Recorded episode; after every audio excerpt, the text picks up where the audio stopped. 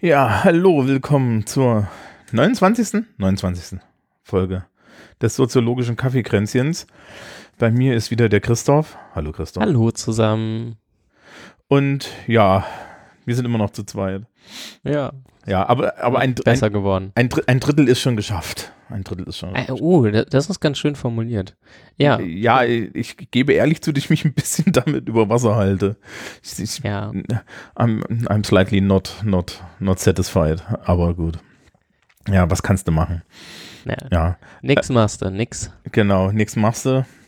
Stattdessen, ähm, weiß ich nicht, den Sonnenschein genießen. Also ich, ich habe heute, Bayern hat heute wieder Sonne. Gestern hatten wir irgendwie äh, Regensturm, sonst was.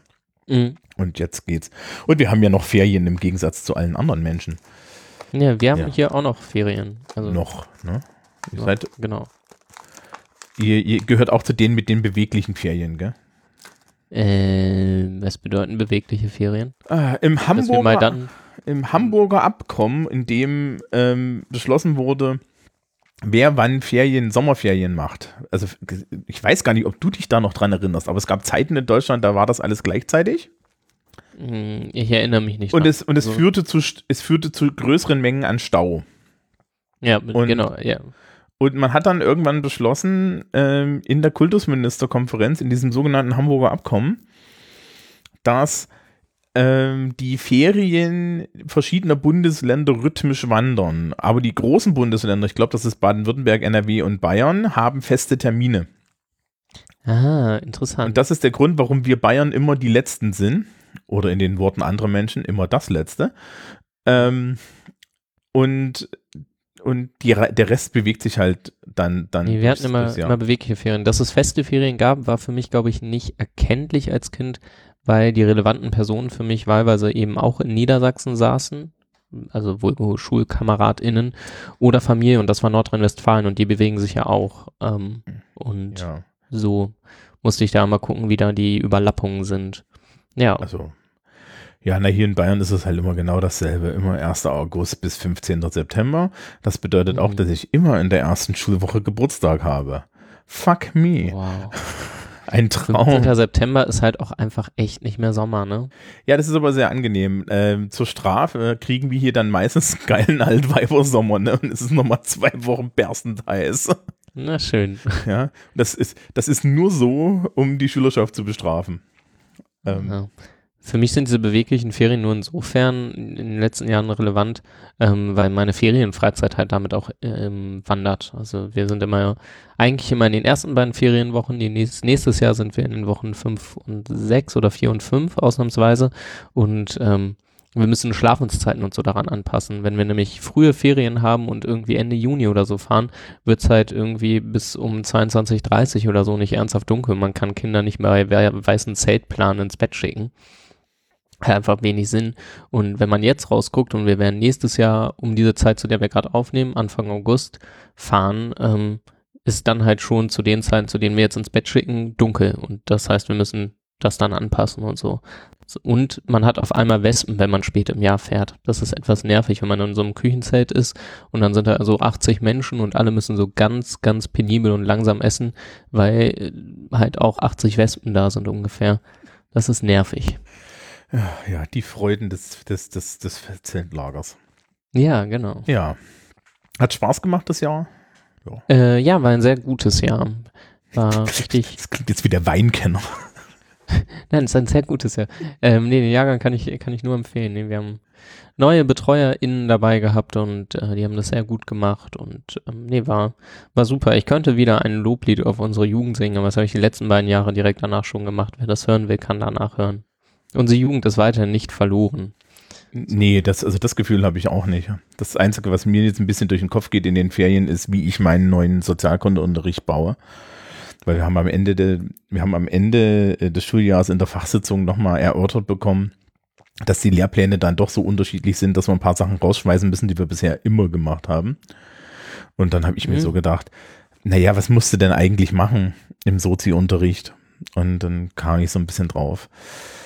Wir müssen eigentlich, ja, ich, mir mehr Totali Totalitarismusabwehr betreiben Jawohl. und mehr und und und mehr so so so so so so gegen diesen also ich weiß nicht hast du das auch auf linke auf den auf, ich habe das Gefühl dass auf der linken Seite mittlerweile so ein Fatalismus eingetreten ist wo ich mir so denke Leute das, das, das, das brennt doch noch gar nichts Ähm, weiß ich, hm, habe ich glaube ich keine Meinung zu gerade. Ja, ist auch- Weiß ich noch nicht genau. Muss ich mal, mal schauen.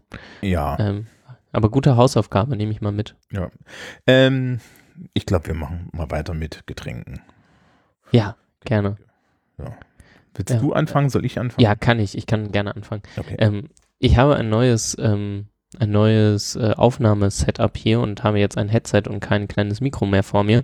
Das heißt, mir ist gerade noch, bevor ich mein Getränk ein, eingegossen habe, siebenteils eingefallen, dass ich mir vielleicht noch einen von unseren fancy Metallstrohhelmen mit, mit da reinstecken sollte, weil sonst wird es mit dem Trinken, glaube ich, etwas schwierig. Und mein lieber Mensch hat mir ähm, von ihrem Vormittagstreffen äh, aus unserem lokalen Biomarkt hier so eine Orangenlimo mitgebracht und die habe ich hier im Glas. Denn auch, auch im Norden Deutschlands haben wir irgendwie 27 Grad oder so und ich bin ja immer noch im vierten Stock Altbau. Bio, Ist recht lauschig bei uns. Das ist, ist das eine Marke, die wir empfehlen oder, oder die wir nennen? Oder ist Ich, das eher ich, so? bin, ich trinke die gerade das erste Mal und ähm, habe das fünf Minuten vor Aufnahmebeginn quasi eingegossen. Mir ist die Mm. Marke schon wieder empfallen. Aber ist mit so einem Bügelverschluss, die mag ich eigentlich ganz gern. Mhm.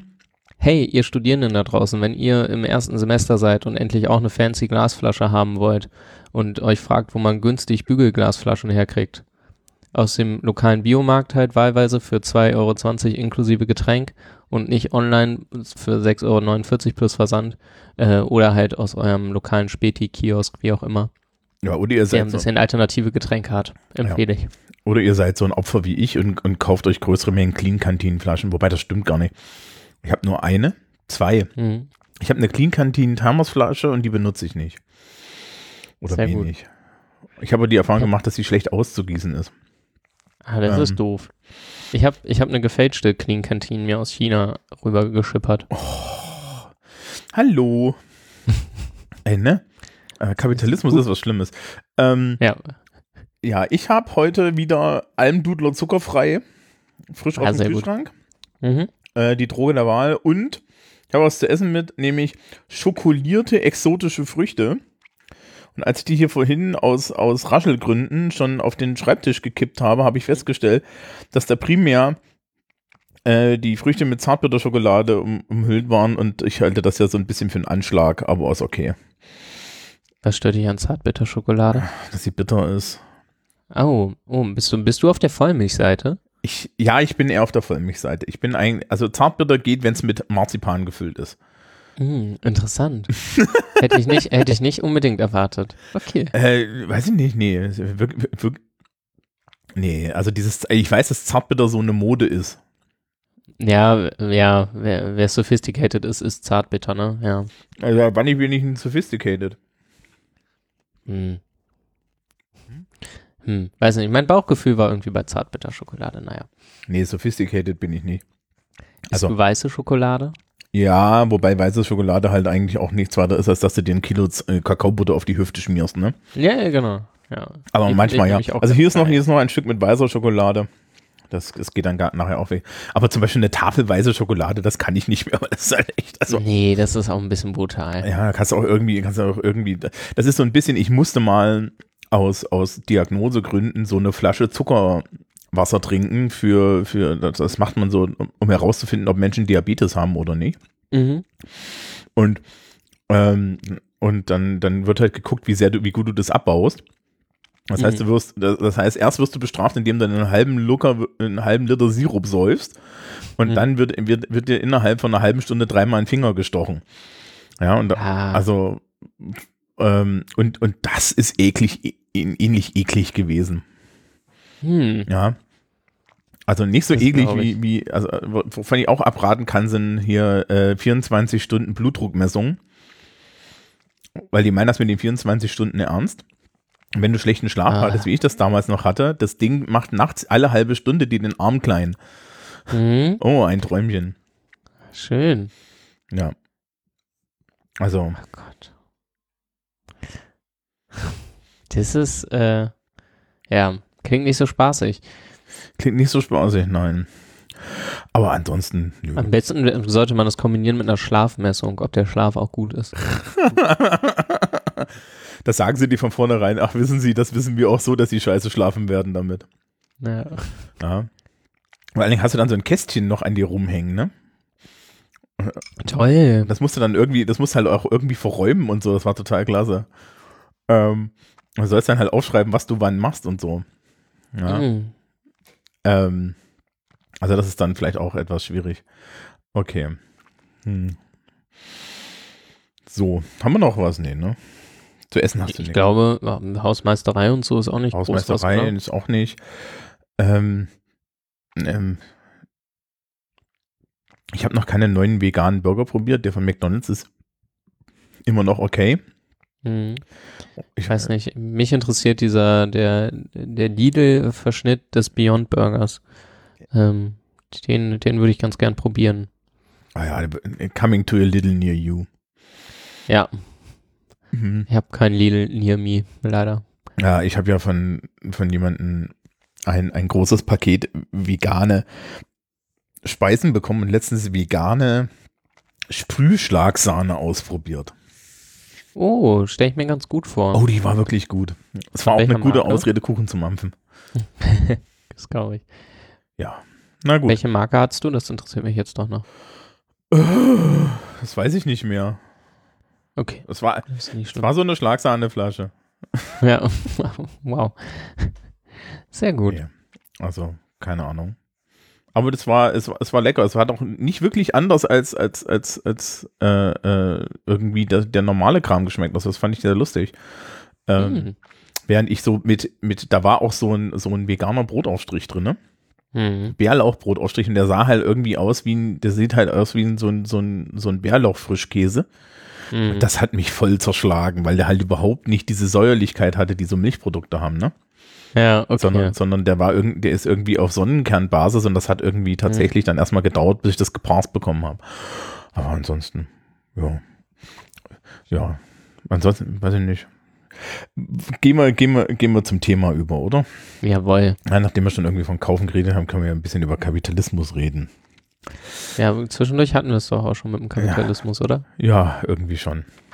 Also, Max Weber. Ja.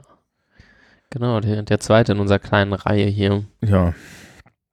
Ähm, Ah, ich wollte gucken, ich wollte nachgucken, wann, wann Dürkheim gelebt hat und jetzt habe ich nur nachgeguckt, wann Weber gelebt hat, aber die müssen sich ungefähr überschnitten haben, Die- oder? Ähm, ähm, ich glaube, das kriege ich sogar hin. Ich habe hier nämlich komischerweise noch dieses Buch, mit dem ich mich vorher informiert habe. Und ähm, da, das, das heißt Soziologische Theorien von Comte bis Target Parsons oder auch der Urschlamm der Soziologie. Der, der Urschlamm, sehr schön. Und ähm, da ist natürlich ein Dürkheim-Kapitel drin. Ich habe es jetzt Dürkheim- mittlerweile auch offen. 1858. Ja. Und Weber ist auch irgendwie die Drehe. Ja, 64 ist der. 1864. Also ist, Ja, dann, genau, also, also, auch der ist in Erfurt geboren. Das ist ja auch spannend. ja, guck.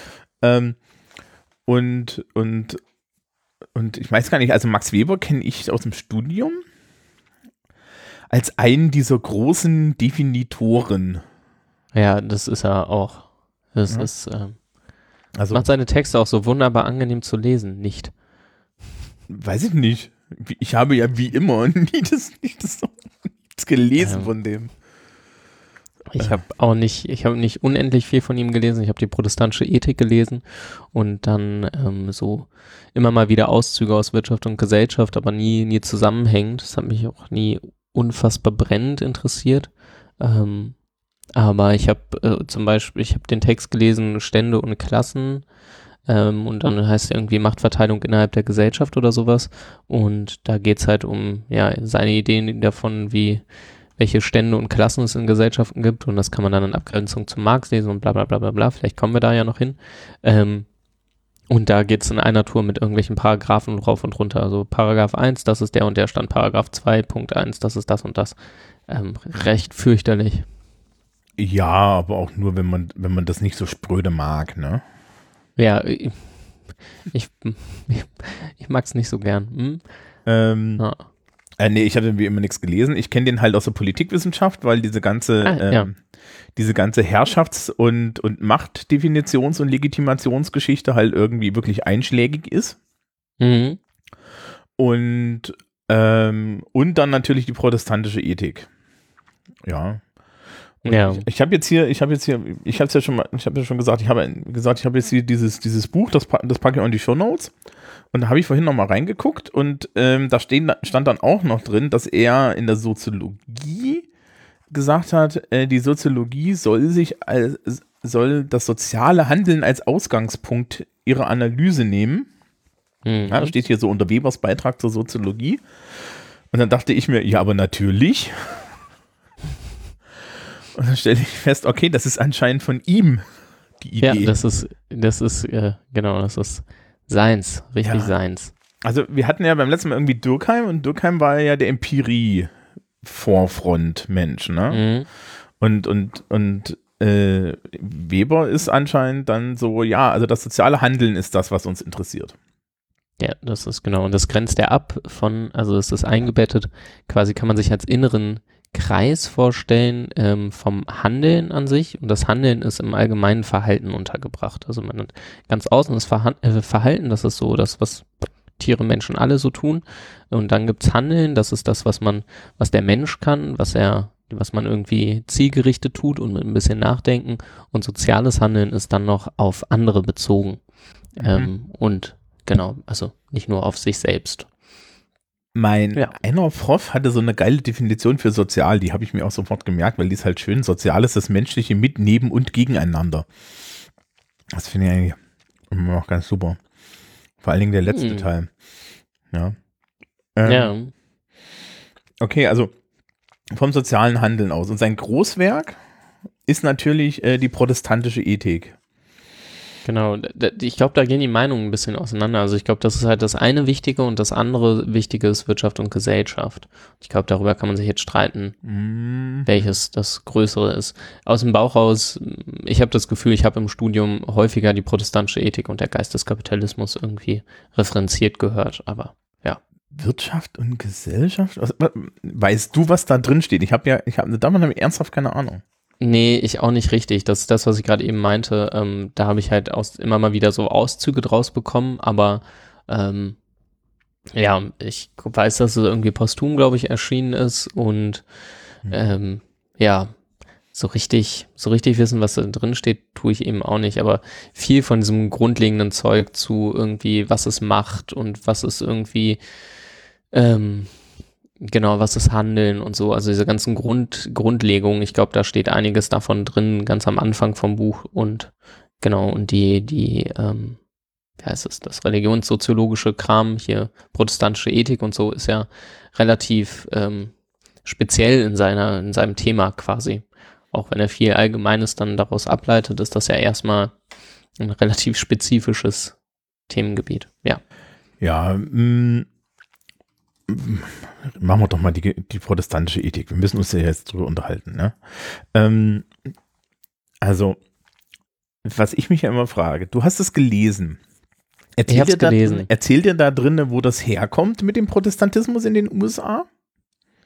Äh, ja, doch, ähm, ich, also ist jetzt auch schon wieder ein paar Jahre bei mir her, dass ich es gelesen habe. Es steht durchmarkiert in meinem Schrank rum. Ähm, nee, aber er erzählt das. Also, ähm, genau, es war für den Anlass, für den ich es gelesen habe, nicht so unfassbar wichtig. Ist, glaube ich, eher hinten im Buch. Also für mich war eher wichtig, was die protestantische Ethik quasi ausmacht, weil ich das im Kontext von ähm, Veganismus gelesen habe. Also ich habe eine Hausarbeit darüber geschrieben, inwiefern der Veganismus als mögliche Fortführung der protestantischen Ethik äh, quasi verstanden werden könnte, als Form von Selbstkasteiung, weil das häufig gemacht wird, weil viele Leute immer wieder schreiben, dass eben Veganismus eben eine Art von Selbstkasteiung ist und irgendwie komplette Be ähm, Einschränkung und Begrenzung des, des eigenen und des Selbst.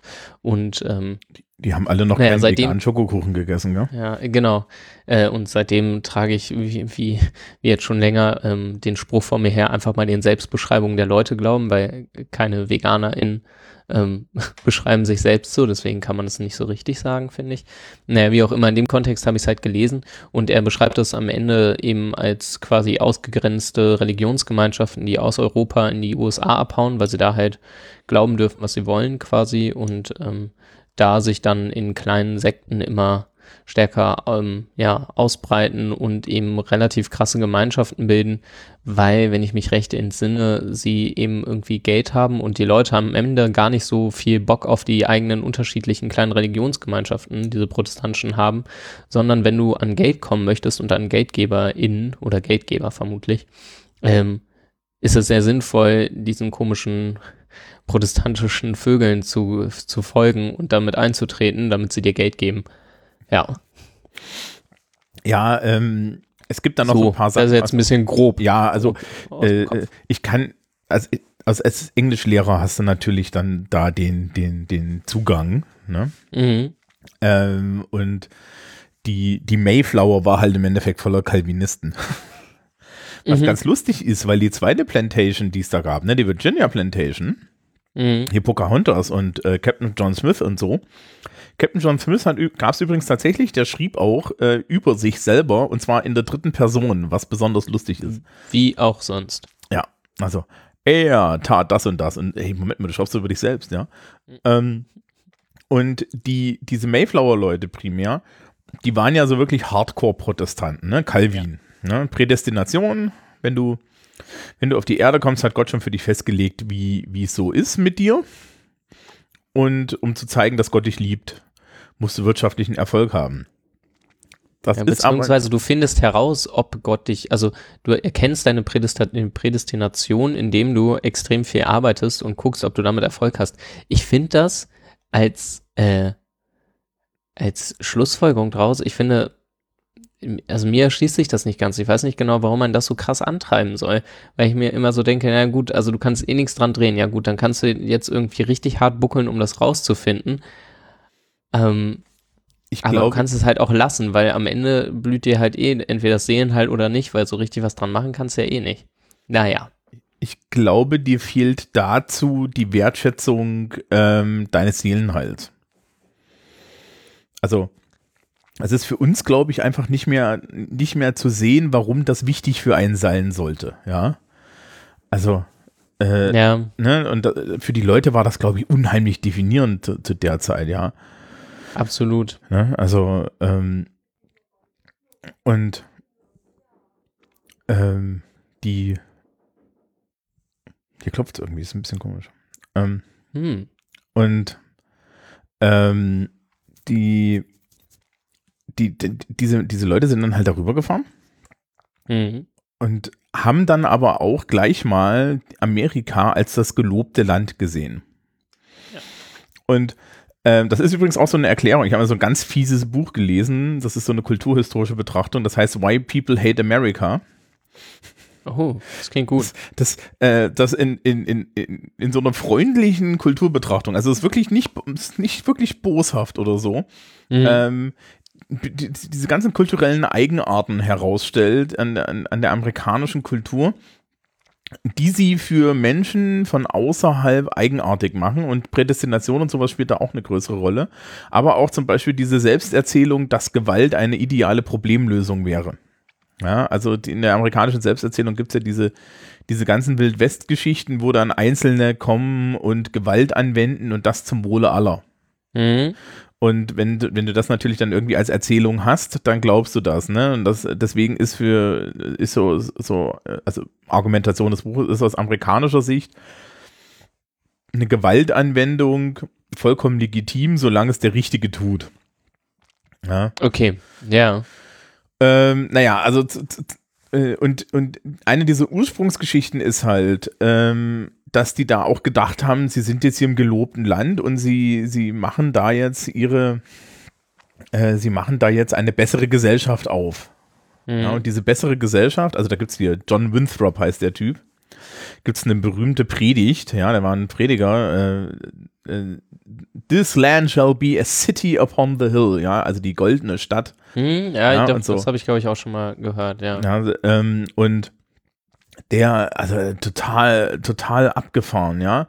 Und da, da hat sich das, glaube ich, mit dem Protestantismus schon so richtig festgesetzt gehabt, ne? Also dieses, das, das ist halt, also gerade in den USA ist es in der Kultur so richtig festgesetzt. Und da muss man ja auch sagen, das schwappt dann erst nach Europa wieder zurück.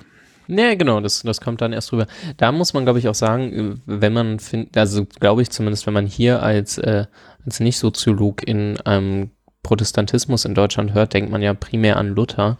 Ähm, das ist nicht, nicht der Protestantismus, den Weber meint. Ne? Also es geht explizit um, um Calvinismus und ähm, äh, in der protestantischen Ethik sagt, sagt äh, Weber auch, dass genau eben nicht, nicht der, nicht, nicht Luther war und der, wie heißt denn das? Ah, also das, was nach Luther kam, war nicht das, was den kapitalistischen Geist geboren hat, sondern ähm, Luther hat sich zum Beispiel auch gegen Zinseszins und so ausgesprochen und das ist alles im Calvinismus weggebrochen. Also ähm, da war es dann schon nochmal eine Ecke rationalisierter quasi. Ähm, Ja, ähm, es gab noch irgendwie so ein, so ein, neben Calvin gab es noch so einen, der so gesponnen hat, aber ich frag mich, ja, ähm, mir fällt der Name an ein.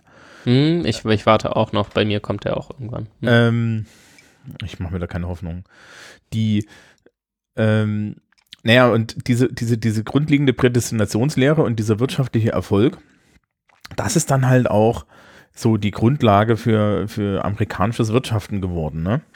Deswegen haben die ja auch bis heute diesen ganzen knallharten, äh, wenn du nix, äh, wenn du nix tust, dann äh, hast du auch nichts verdient, ne? Also, dass ich jetzt Ja. vorstelle, es ist ja jetzt gerade, wir sind ja 2019 zur Zeit der Aufnahme, äh, die Demokraten bereiten gerade ihre äh, Kandidatenauswahl für die Präsidentschaftswahl vor, ne? In den USA macht man das mit zwei Jahren Vorlauf, weil man ist ja nicht ganz knusprig. Ähm, und äh, da stehen 20 Leute auf der Bühne und 95 Prozent von denen sagen, äh, wir, möchten, wir müssen jetzt mal hier ein Gesundheitssystem anschaffen, das äh, staatsbasiert ist. Ne? Dinge, wo wir in Europa sagen, ja, das ist doch äh, vielleicht eine gute Idee, weil so kostenmäßig und so ist es viel, viel besser. Und Universal Healthcare ist vielleicht jetzt auch so eine Idee, die man so aus, aus, aus so Menschenrechtsgesichtspunkten vielleicht gut finden könnte, ne? Mhm. Und in den USA wird das halt schon als Kommunismus gesehen immer noch. Insbesondere dann von, von Kräften, die wir in Deutschland, glaube ich, als rechts bezeichnen würden, die dort aber durchaus auch eher so Mitte-rechts sind. Ne? Also, Ja. also nicht, also da gibt's ja, da gibt's ja dann so rechts außen so, so, so Anarcho-Libertäre, die sagen, ja, also so, so Anarchokapitalisten, die sagen, na Moment mal, aber eigentlich, ja, dass es eine Privatkrankenversicherung gibt, das ist schon so viel. Da muss ich ja gemeinsam mit, mit Leuten einzahlen oder so. Und dann bin ich ja schon wieder für Leute verantwortlich. Also da geht es noch ein bisschen krasser zu. Ähm, und die, die, dieses Gedankengut, das kommt halt und äh, kommt halt aus dem Protestantismus. Und Weber macht, glaube ich, dann mehrere Dinge auf. Das eine ist diese, diese, diese halt, diese Prädestinationsbasis und du musst die ganze Zeit beweisen, dass Gott dich liebt. Mhm. Ja. Und das führt dann ja im Endeffekt zu Turbo Turbokapitalismus. Weil ja jeder zeigen muss, dass er irgendwie besser ist oder Ja. erfolgreicher. Ist aber Weber schreibt dazu, ich habe gerade mal meine Notizen hier aufgemacht, dass die Erwählten nämlich in der Prädestinationslehre sind nicht, also sind nicht zu erkennen. Und jetzt Zitat, ähm, es gibt die Pflicht, sich für erwählt zu halten und jeden Zweifel als Anfechtung des Teufels abzuweisen. Das schreibt er, ich kann mal meine Ausgabe verlinken auf Seite 128 in meiner Ausgabe.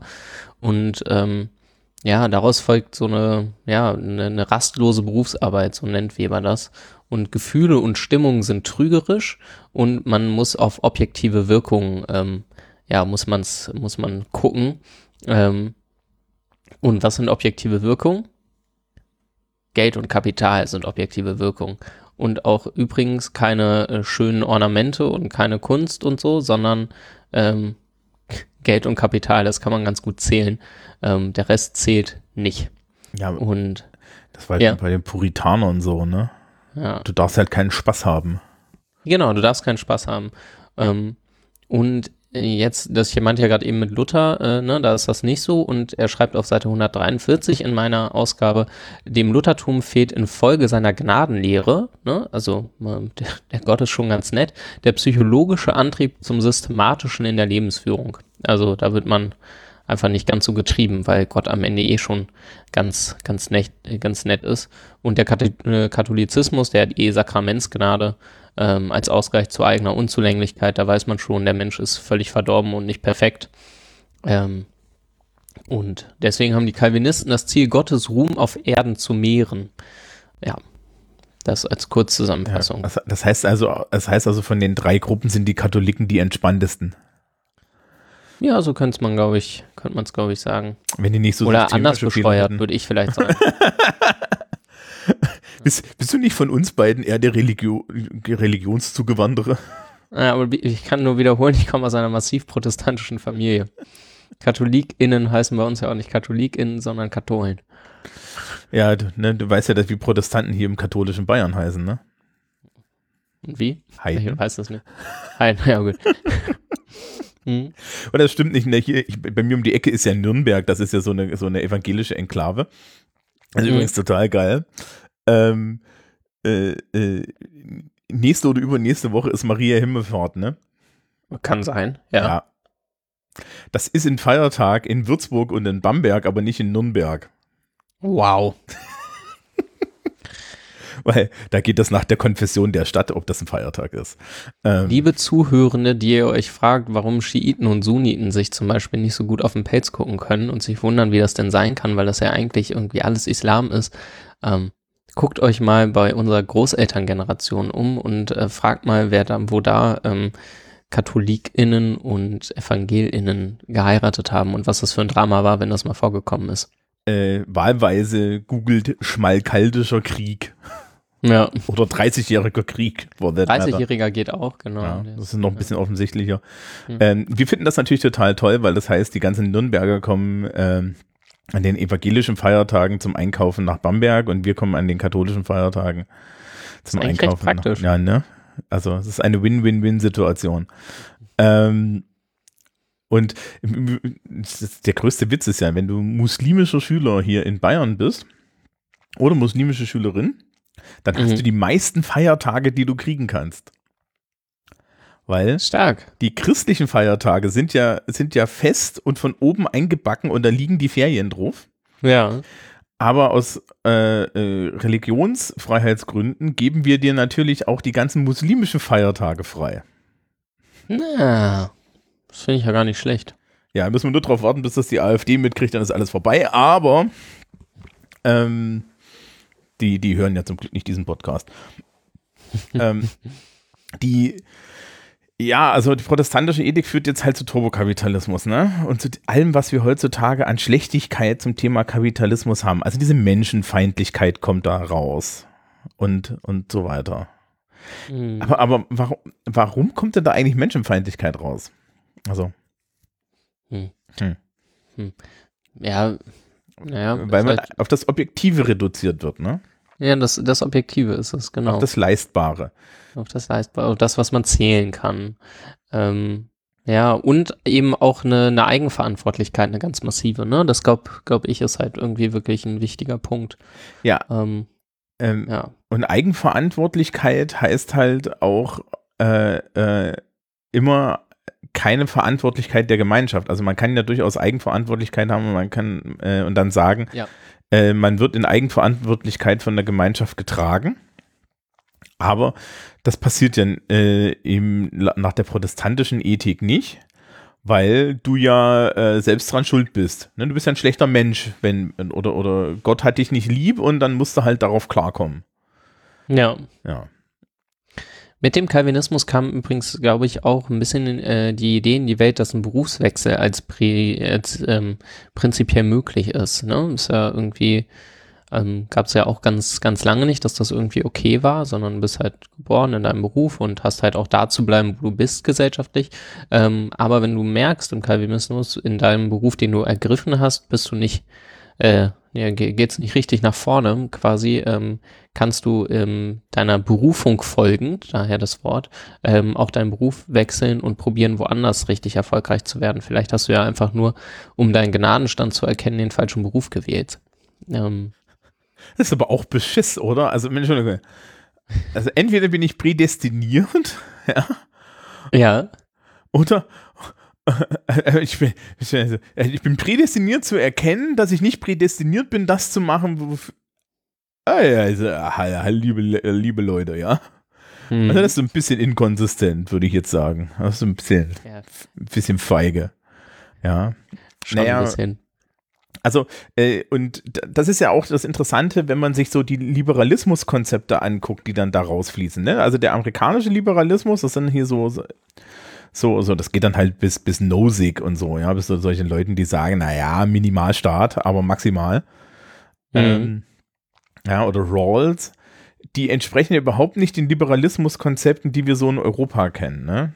Also Ja. du hast dann, du hast ja hier so mit Locke, hast du dann so ein, so Liberalismus, der sagt, na ja, also ich möchte die größtmögliche Freiheit, aber ich möchte schon irgendwie, dass alle überleben.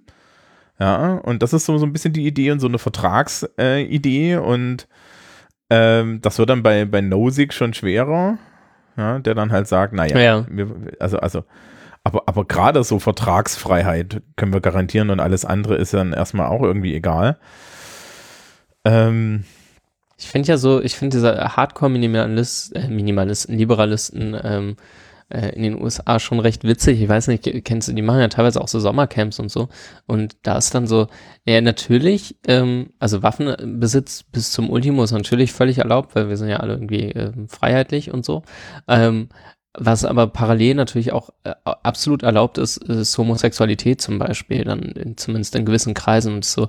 Ähm, Genauso wie aber halt auch irgendwie Kinderarbeit oder so. Also da kommen dann teilweise Sachen zusammen, da fragt man sich wirklich, ähm, wie, wie passt das alles? Aber es ist auf jeden Fall recht amüsant, sich das von außen anzugucken. Ich weiß nicht genau, wie lustig das für die Leute innen drin ist, die da mitmachen, aber Es Ähm, kommt drauf an, wer du bist, wenn du ein. Ja. Also ich glaube, die Homosexuellen haben da jetzt nicht so das Problem. ja, genau, das ist, ist schon, Ja, die, die arbeitenden Kinder schon eher. ja. Ähm, ich, ja, also so, so, so Freiheit als, als, als der Hauptpunkt, weiß ich nicht. Vor allen Dingen das Interessante ist ja, dass jetzt hier die, die Freiheit auch in der protestantischen Ethik eigentlich daraus hinausfließt, dass, äh, dass es ja so eine Philosophie ist eigentlich, in der mich Gott dann doch ziemlich allein gelassen hat. Ja. Also, Mm, ja, ja, ja. und Das ein prüfender Gott oder so, ne? Oder ein, ein Gott, der von der Prüfung abverlangt oder wie auch immer. ja, aber Ja. das ist ja alles so unfröhlich. Also, Ja, es ist, äh, es ist wirklich unfröhlich. Und, und äh, das ist jetzt, ist jetzt nach Weber, ne, um zurück zum Thema zu kommen, ist, ist ja irgendwie so, so das gru- zugrunde liegende Prinzip allen geworden, worüber wir uns auch in Europa mittlerweile, ähm, gerade was Wirtschaftspolitik und so weiter angeht, unterhalten. Also, äh, ja, äh, wir, wir haben das ja mit, mit den Hartz-IV-Reformen gesehen, wo dann halt auch dieser Umschwung war, wo auf einmal die Menschen, die, die ihre Arbeit verloren haben, halt selb, selbst an ihrer äh, Arbeitslosigkeit schuld waren und Mhm. wir dann halt als Soziologen wiederum sagen können, äh, Kinder, hier gibt es auch strukturelle Prinzipien. Ja. Hallo? Ja. Aber äh, das ist komplett weg. Also du kannst heutzutage halt strukturelle Gründe für, für Arbeitslosigkeit, das interessiert keine alte Sau mehr, die Leute sind schuld, ne? Das ist ja auch eine Erzählung. Also das ist ja nicht so, dass als wäre das irgendwie wahr. Ja, wenn wir irgendwie Ja. 60% Automatisierungsquote haben, ja, führt das zur Arbeitslosigkeit. Aber dann wird den Leuten gesagt, ja, du hast dich nicht genug angestrengt, ne? Ja, das ist, äh, das resultiert daraus sicherlich. Ähm, Zieht Weber am Ende des Buchs eigentlich irgendwelche Schlüsse? Also, also trifft er ein Urteil oder stellt er das alles nur da und lässt es dann da hängen? ich glaube, er ist schon, äh, schon nicht ähm, der, der die Moral so groß vor sich herträgt, aber ein Zitat habe ich mir auf jeden Fall noch rausgeschrieben. Der Puritaner wollte Berufsmensch sein, wir müssen es sein. Das finde ich ganz lustig. ähm, ähm, Der ist schön, ja, der ist schön. Ja. der, der Puritaner wollte Berufsmensch sein. Ähm, ich weiß es nicht genau. Äh, Zur protestantischen Ethik, es gibt, glaube ich, noch einen zweiten Teil, der irgendwie posthum oder so zusammengeklöppelt wurde. da oder noch erschienen, erscheinen sollte und nie erschienen ist oder so ähnlich. Und ich glaube, da wurden dann noch ein paar größere Schlussfolgerungen gezogen, aber ich weiß nicht, die, die habe ich auf jeden Fall. Das ist nicht der, nicht der bekannte Teil, möchte ich sagen. Ähm, mhm. Ja. Ähm, was man zu Weber sagen kann, ich kenne, glaube ich, kaum, kaum SoziologInnen heute, die schreiben, die sich nicht auf ihn beziehen. Ich glaube, das gibt's kaum. Und wenn man sich in Ablehnung auf ihn bezieht, aber ähm, ist schon relativ erschreckend, wie, wie häufig und wie oft der genannt wird. Das ist in der Soziologie ja eh recht interessant, dass so ähm, ähm, Schriften verjähren ja kaum. Soziologische Theorien und so verjähren ja fast gar nicht. Man kann anders als, keine Ahnung, in der Psychologie oder so kann man nicht sagen, dann und dann ist der und der äh, Turn gewesen quasi in der, in der ganzen äh, Wissenschaft und dann gibt es irgendeinen paradigmatischen Wechsel und man sagt, na gut, irgendwann haben wir mal Weber gemacht, aber das machen wir nicht mehr, sondern ähm, es verjährt halt nicht und es wird sich sehr, sehr langfristig immer noch auf die Leute bezogen.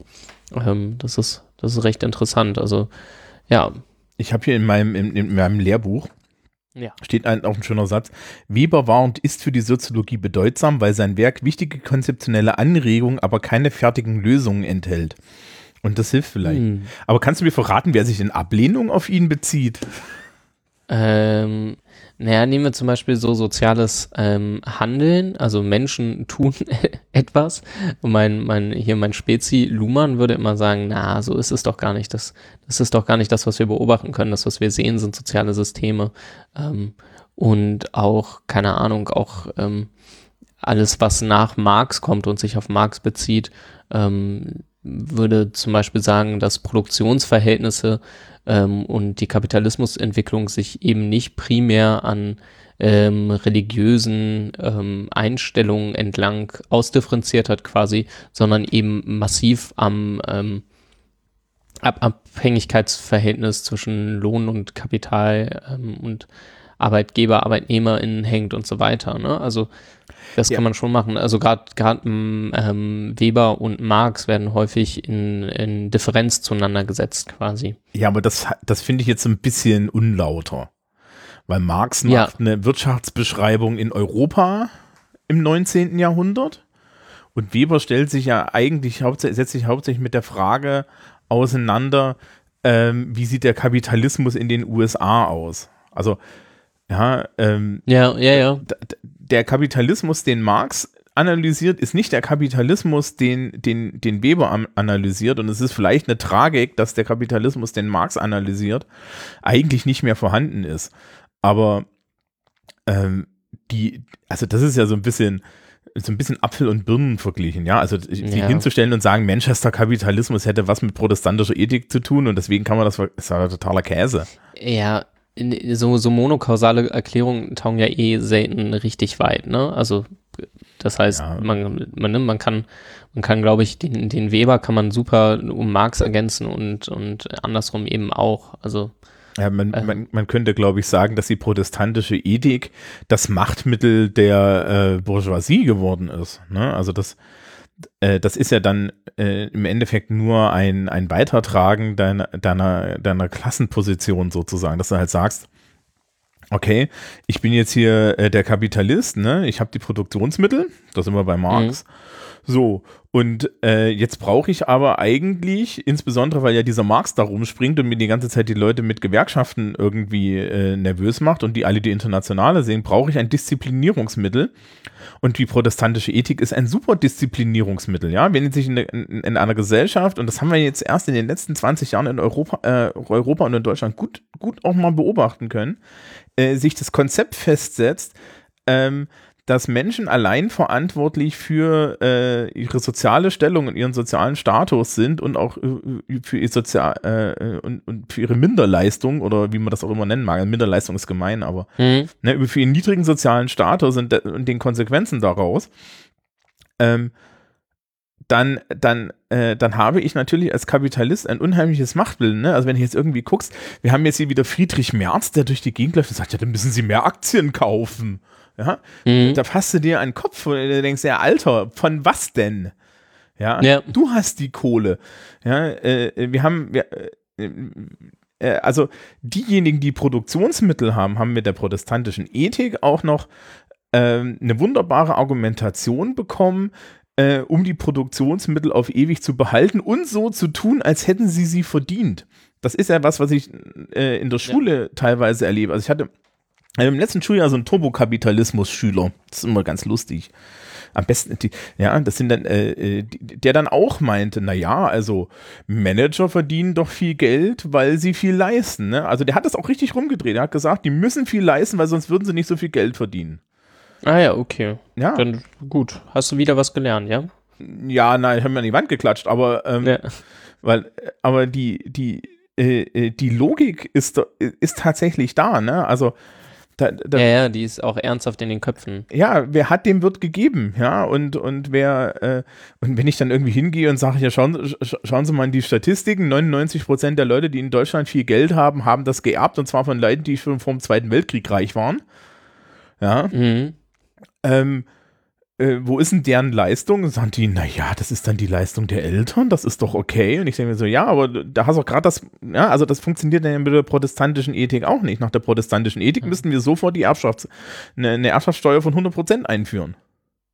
Ja, das, das komischerweise auch alle dagegen. Hm. Total komisch. Das wäre auch wieder keiner komisch. Ja. Ähm, genau, nochmal ein bisschen zu dem, zu dem Soziologischen von, von Weber ähm, und der, der Abgrenzung von Marx. Was man, glaube ich, schon machen kann, ist ein bisschen sich überlegen, ähm, äh, da werden unterschiedliche Arten ähm, von soziologischer Analyse, werden, glaube ich, ein bisschen, äh, ja, werden vielleicht ein paar Grundsteine gelegt, weil, also wenn man sich auf, wenn man sich, wie gesagt, das war das eine Kapitel, was ich gelesen habe, Stände und Klassen, das ist offenbar Kapitel 4 in Wirtschaft und Gesellschaft. Wenn man sich da anguckt, was für Klassen sich Weber alles äh, rausleiert in seinen Paragraphen, gibt es eine, es gibt bei Weber eine Besitzklasse, es gibt eine Erwerbsklasse, es gibt soziale Klassen. Ähm, und die sind dann, die äh, sind dann unterteilt. Bei den positiv privilegierten Besitzklassen, jetzt nur mal als Beispiel, gibt es ähm, Menschenrentner, also Sklavenbesitzer, Bodenrentner, äh, Bergwerksrentner, Anlagenrentner, Schiffsrentner, Gläubiger, ähm, Effektenrentner und so weiter. Und dann gibt es irgendwie noch negative privilegierte Besitzklassen und ähm, das differenziert halt bis zum Umfallen aus ähm, und es eben da sehr, probiert sehr deskriptiv zu sein ähm, schreibt er auch, wer irgendwie negativ privilegiert ist, also für wen es nicht so leicht ist und für wen es irgendwie leichter ist. Ähm, das ist aber natürlich von der ganzen Anlage her ganz anders als, als bei Marx und Konsorten. Ne? Ähm, also Weber da deutlich eher deskriptiv und da gibt es, glaube ich, dann den immer noch schwierigen, also die immer noch vorherrschende Unterscheidung zwischen irgendwie deskriptiver Soziologie und eben kritischer ähm, Soziologie. Ähm, ja. Das ist vielleicht eine gute Stelle. Kannst du mir das mal erklären? Also ich, hab, ich, ich glaube, ich kritische, kritische Soziologie ist dieser ganze Kram, von dem ich mich immer ferngehalten habe. Das ist dieser Adorno-Kram, oder? Genau, Adorno, Horkheimer ähm, und nachfolgende, also Habermas, heute Honnet, ähm, genau, äh, genau, das ist, also, wenn man in Deutschland von kritischer Soziologie spricht, ist das das. Ähm, aber wer zum Beispiel auch durchaus als ähm, äh, kritischer Soziologe, wenn auch anders rezipiert gelesen wird, ist eben ist Bourdieu auch, ähm, unter Umständen dann auch Foucault. Ähm, das sind, das sind alle die SoziologInnen, die eben nicht sagen, wir gucken uns einfach nur an, was Gesellschaft ist und schreiben das dann auf und das ist die Aufgabe der Soziologie, äh, sondern die eben auch sagen, naja, es geht irgendwie schon auch darum, ähm, Debattenbeiträge zu leisten und zu gucken, was ist denn eigentlich eine wünschenswerte Gesellschaft und wie könnten wir da hinkommen von dem aus, was wir rausgefunden haben und so. Und da kann man sich halt eben offenbar ewig den Kopf drüber zermatern, was denn nun, wie man sich nun verhalten soll. Ja, genau. Mhm. Aber wir kommen da wahrscheinlich noch im, im Laufe dieser, dieser, dieser Reihe. Diese, diese Mini, diese Miniserie kommen wir da noch vorbei. Da werde ich mir jetzt mein, meine, meine, meine Kritik noch, noch sparen. Ja, ich bin gespannt. Ja, naja, ja. Du kannst dir fast denken, was das ist. So, das ist, das ist nicht wirklich schwierig. Ja, ähm, ich kenne, wie gesagt, den, den, den, den Weber primär als deskriptiven Soziologen und hauptsächlich halt aus der Politikwissenschaft mit diesem, mit diesem Machtbegriff. Und ja.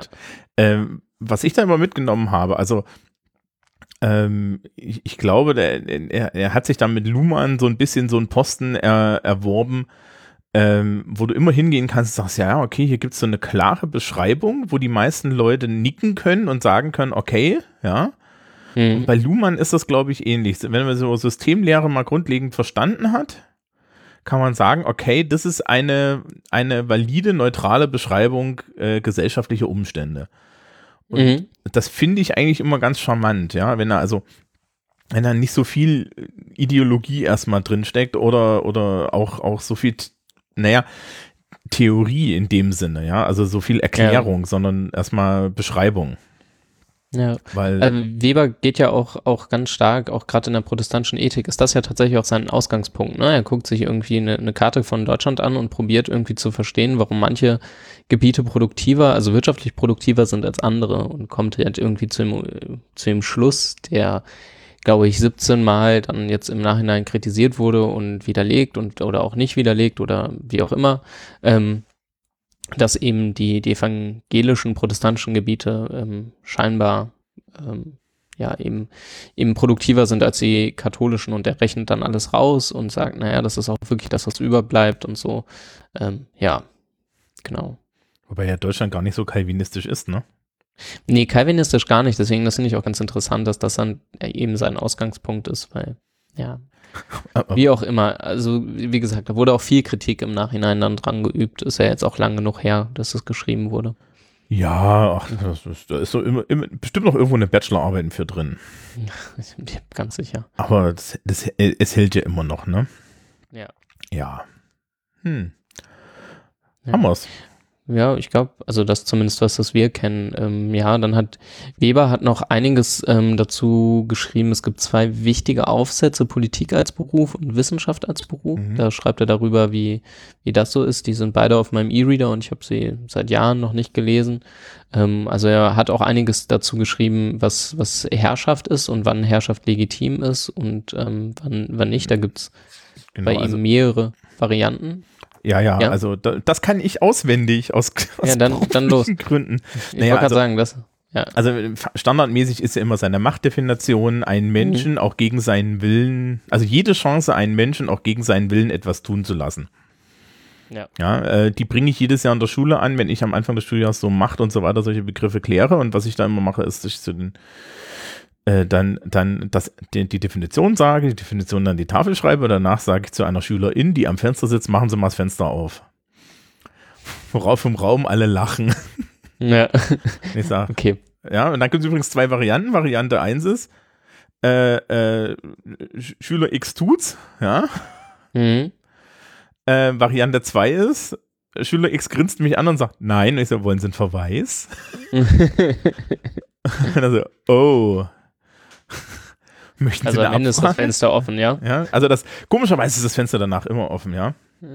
Okay. Ja. Ja. Ähm, Was glaubst du, welche, welche Art von äh, Herrschaft setzt du da durch? Ähm, welche Art von? Herrschaft das ist? Äh, bei mir ist es relativ klar, das ist legale Herrschaft. Also äh, Herrschaftstypen gibt's. Äh, ich kenne vier. Weber hat original, glaube ich, nur drei aufgeschrieben. Ja, aber es gibt so genau, eine vierte.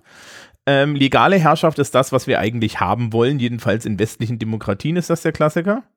Mhm. Ähm, und zwar ähm, ist legale Herrschaft äh, die, äh, äh, die Herrschaft, wo wir anerkennen, dass die Person durch einen festen Prozess in ihre Machtposition gekommen ist. Ja, also Herrschaft ist ja legitimierte Macht. Ne? Also Macht ist, ich darf auch, ja, weiß ich nicht, äh, äh, ich darf auch per, per Gewalt irgendwie dir etwas aufzwingen, das ist Macht. In dem Moment, wo du anerkennst, dass ich diese Macht über dich habe, ist sie Herrschaft. Und ähm, ich als Lehrer zum Beispiel habe die, weil halt gesagt wird, ich darf Schülerinnen und Schülern Dinge sagen und, ähm, äh, und, sie, und sie zu irgendetwas prügeln, ähm, weil ich oder, oder zu irgendetwas zwingen, weil ich diese Kompetenz habe. Die endet dann halt auch an der Schulhaustür. Ja. Mhm. Äh, das ist legale Macht. Das ist der Grund, warum Angela Merkel Bundeskanzlerin ist. Ja, die ist durch einen anerkannten Prozess dorthin gekommen. Das zweite ist ähm, demagogische Macht oder charismatische Ma- Herrschaft nennt er das. Also Mhm. cha- charismatische Herrschaft, so ist das der richtige Begriff. Ähm, das ist sowas wie Hitler. Na, also Leute, die einfach Menschen führen können, wo die Anerkennung der, der Macht dadurch entsteht, dass sie sagen, boah, das ist aber ein toller Hecht. Ja. Ähm, Dazu übrigens, also Weber hat mal, ähm, mal quasi gesagt, äh, dass ihm eigentlich, also die, die Herrschaftsform, wieso, weshalb, warum Leute ähm, nu- nun herrschen und wie sie an die Macht gekommen sind, ist ihm relativ wo, ähm, egal. Ähm, er möchte nur, dass das eben kompetente PolitikerInnen sind und er hat sich äh, ziemlich über, über hier Kaiser Wilhelm II. aufgeregt und so. Also es war, also und er hatte gar nichts groß gegen das Kaisertum, sondern dass dann ein Dilettant quasi in seinen Augen an der Macht war. So viel zum Thema, wir mischen uns nicht in Tagespolitik ein und machen ganz, ähm, äh, ganz rationale Soziologie und erklären alles nur. Ja, aber genau, mach mal weiter. Ja, genau. Und ähm, die, die, äh, also das war dem, wir hatten charismatische Herrschaft, wir hatten legale Herrschaft, genau. Ähm, dann gibt es noch äh, traditionale Herrschaft, sagt der Kaiser. Mhm. Ja, also äh, durch eine überkommene Ordnung. Ich meine, das haben wir in Europa immer noch, ne? Hier Queen Elizabeth und so. Mhm. Und dann gibt es noch eine vierte Form, äh, ich weiß gar nicht, wo ich die her habe, aber das ist so irgendwie hinter, hinter Weber hinterher. Also die gibt es in Politikbüchern. Und das ist die theokratische Herrschaft. Das ist im Endeffekt eine Variante der äh, traditionalen Herrschaft. Und so eine Mischung aus traditional und äh, charismatisch. Das sind äh, religiöse Führer. Also der Papst zum Aha. Beispiel hat äh, eine theokratische Herrschaft. Ne? Der ist ja gleichzeitig weltlicher Mhm. äh, Führer und der Dalai Lama auch. Was wäre mit so dem, dem Ayatollah im Iran? Äh, der auch zum Beispiel, ja. Mhm. Das Schöne ist, ich habe ich hab so eine Folie, wo ich, wo, wo ich die Leute das dann zusortieren lasse, da ist Meister Yoda drauf. Schön. Ja, weil das ist ein theokratischer Führer. Ähm, den akzeptiere ich übrigens, falls ich die Frage mal in Kurzarbeiten stelle, dann auch als Antwort, ne? Also, Mhm. ja, zur, zur, zur, zur Freude der, der Nachkorrektur. Ähm, ja, also äh, ich weiß gar nicht, Politik als Beruf, da kommt ja von Weber, glaube ich, kommt tatsächlich dieses mit ähm, Politik ist das Bohren dicker Bretter. Ja, genau, Ja. Das, das kommt von ihm, ja. Ja. Ähm, es ist, glaube ich, noch alles viel, viel schlimmer geworden, was das angeht. Aber Ja. äh, so, so die, die Professionalisierung des Politikbetriebs, naja, war jetzt nicht so schlimm. Ich habe es jetzt nochmal nachgeschlagen. Ähm, Weber nennt da drei, drei, drei Kernqualitäten quasi von PolitikerInnen und er nennt äh, sachliche Leidenschaft. Das finde ich ganz gut. Ein Verantwortungsgefühl, also quasi ja, für, für andere, glaube ich. Und ein distanziertes Augenmaß, das finde ich sehr gut. Oh, letzteres ist aber. Hui, da, ich wollte auch sagen, letzteres, da würde ich am ehesten sagen, dass vielleicht etwas, etwas unter, vom, unter den Bus gekommen die letzten Ja, Jahre. ne, also ja. distanziertes Augenmaß. Wir wünschen uns, wir wünschen uns das mehr. Ja, man könnte ja, ich weiß nicht, das wäre doch mal schön. Stell dir vor, der Bundestag, ja, neue Bundestag, äh, äh, Wahlperiode und jeder, jeder Abgeordnete findet an seinem Platz Politik, Politik als Beruf und daneben ein Grundgesetz. So, als Handlungshinweise. Das wäre interessant. Ja, ja, also ähm, ich glaube, wir können, wir können so ein bisschen tatsächlich mit dieser Beobachtung abschließen, dass, äh, dass, dass, dass so Weber ja schon, schon sehr zentral ist, aber auch so eine Figur, die jetzt nicht wirklich, also äh, kennst du irgendeine eine ernsthafte Kontroverse, also jetzt außer, dass die ganzen normativen Nasen ihn nicht mögen? Ich, ich weiß gar nicht, ob sie ihn nicht mögen. Also ich glaube, auf, auf ihn beziehen tun sich eh, eh viele. Ähm, nee, aber ich kenne mich, kenn mich mit, mit Weber eben auch, auch nicht so unfassbar gut aus. Ich glaube halt um die protestantische Ethik, inwiefern die eben, inwiefern die These einfach richtig ist, dass, dass der Kapitalismus eben so entstanden ist und dass man das so sagen kann und dass die Produktivitätsunterschiede wirklich so sind, wie, wie Weber das eben voraussetzt, um danach halt seine ganze Theorie darauf aufzubauen. Ähm, ich glaube, da gibt's halt irgendwie viel Debatte drum und auch heute noch drum. Also auch immer noch, ich habe erst vor ein paar Jahren irgendwie so einen Zeitungsartikel von ForscherInnen gelesen, die eben gezeigt haben wollten, dass sie das widerlegt haben und so. Also das gibt's auf jeden, jeden Fall, genau. Was ich noch ganz interessant finde, im, ähm, ähm, zu dem Zeitpunkt, als Weber und Dürkheim gelebt haben, waren ja Frankreich und Deutschland noch äh, heftigst verfeindet. Und die beiden haben sich vermutlich ähm, im Anschluss daran äh, nicht mit einem Wort aufeinander bezogen. Obwohl sie halt beide als Gründerväter der Soziologie gelten und sicherlich auch sind. Und halt wirklich zur gleichen Zeit gelebt und veröffentlicht haben, haben die nie ein Wort übereinander zueinander verloren. Ja, ich habe irgendwie hier in diesem, diesem, diesem Werk ähm, steht irgendwie drin, dass Weber so ein, oder stand das in der Wikipedia? Ne, Kann, kann auch sein, dass in der Wikipedia stand, dass, dass Weber so in der Nachfolge von Simmel und so weiter steht. Von Mhm. dem ich jetzt echt nicht mal irgendwie eine Ahnung habe. Ich dachte immer, Simmel war irgendwie, war irgendwie Philosoph oder so. Nee, der war, war schon, schon Soziologe und auch Ökonom, glaube ich. Ähm, aber ich, man muss ja auch sagen, am Anfang, als die Wissenschaften noch nicht so ausdifferenziert waren, verschwimmt das ja noch viel eher, als es das heute tut. Ne? Ähm, also, ja, genau. Okay. Dann Ja, haben wir es, ne? Ja. haben wir es soweit. Ja. Ähm, ja, ja, wir haben ja gesagt, Aufgaben machen wir nicht, weil das wäre komisch. Ja. Ja, wir verlangen immer noch keine Aufsätze. ähm, Und wissen wir schon, wen wir als nächstes machen? äh, Ich glaube noch nicht so richtig, nee, ne? ne? Ich, ich, ich auch nicht. Also, ähm, gibt's denn, gibt's denn zwischen, zwischen Max Weber und Niklas Luhmann noch irgendjemand, den wir machen müssen? Also, ich hätte noch hier Talcott Parsons. Ja, It Parsons wäre auf jeden Fall ein, ein sinnvoller Transmissionsriemen, um irgendwann zu Luhmann zu kommen. Strukturalismus. Boah, ich hab so Strukturalismus, ja, also, genau. Ähm, ja, also müsste ich, also ich glaube, ich mache mir einfach nochmal Gedanken, wen wir jetzt Ja, machen können. Ich, ich wir weiß machen uns genau. Gedanken. Ich habe auch keine Ja. Idee gerade. Also, liebe Zuhörerschaft, lasst euch überraschen. Ähm, wie gesagt, ein, ein Drittel dieses kleinen Kurses ist schon geschafft. Genau. Woo! Juhu. Ja, dann wünschen wir euch noch einen schönen Tag und viel Ja. Spaß bis nächsten Monat. Bis dahin. Tschüss.